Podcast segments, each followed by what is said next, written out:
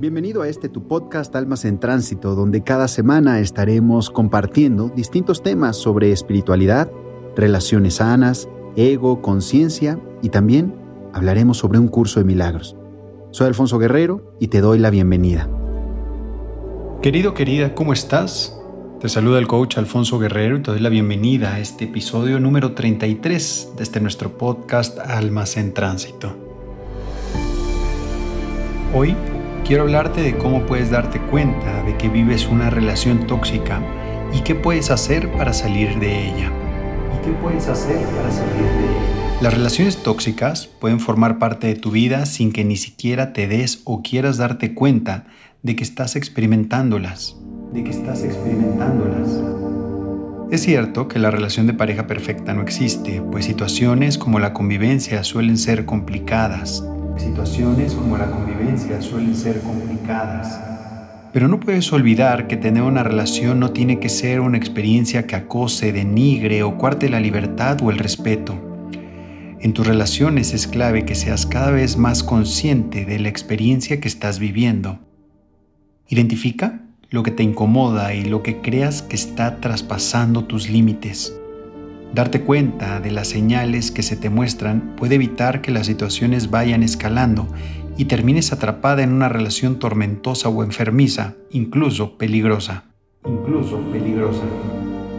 Muchas veces, por estar enamorada o acostumbrada a una relación, no eres consciente de lo tóxica que es, o tal vez no quieras reconocer que te da más sufrimiento que felicidad, que te da más sufrimiento que felicidad. Algunas señales pueden ayudarte a identificar si estás en una relación que te está quitando tu paz. Por ejemplo, tu pareja no respeta tu tiempo, tu agenda ni tus planes. También es tóxica cuando tu pareja anula tus comentarios o no considera tus opiniones, especialmente en público cuando muestras celos y te arma algún tipo de escenas. Otra de las señales de que estás en una relación tóxica es que temes expresar tus opiniones o llevar la contraria a tu pareja.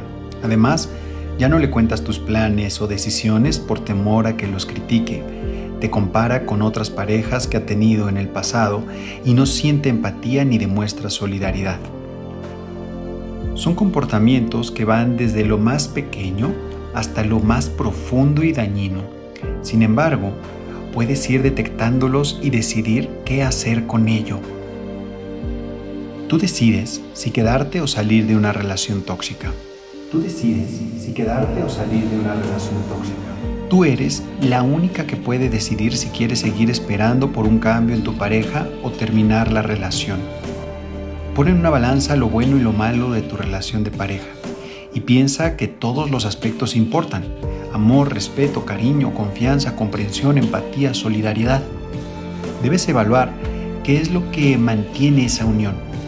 ¿Qué estás ganando al quedarte en una relación que sabes que no te hace bien? Más que amor, puede haber costumbre, miedo a la soledad, inseguridad, dependencia emocional o dependencia económica, o miedo a lo que piensen los demás. Haz tu balance, querida, querido, y decide por tu felicidad.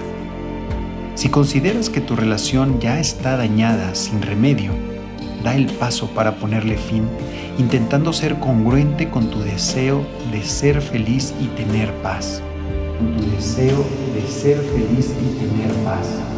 Dirige tu energía y tus pensamientos a tus proyectos, concéntrate en lo que te beneficia emocionalmente.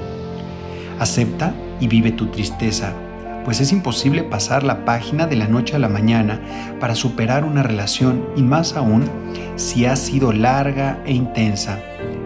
Tras la ruptura, el duelo quedará atrás y sentirás orgullo por haber tomado la decisión y haber salido de esa relación tóxica asimilando las lecciones que te dejó. Asimilando las lecciones que te dejó. Te habló el coach Alfonso Guerrero y te invito a que nos encontremos en el siguiente episodio de este nuestro podcast Almas en Tránsito. Asimismo, quiero invitarte a que nos veamos ahora mismo en Instagram. Dejé un post bastante especial que estoy seguro que te ayudará. Hasta pronto. Namaste.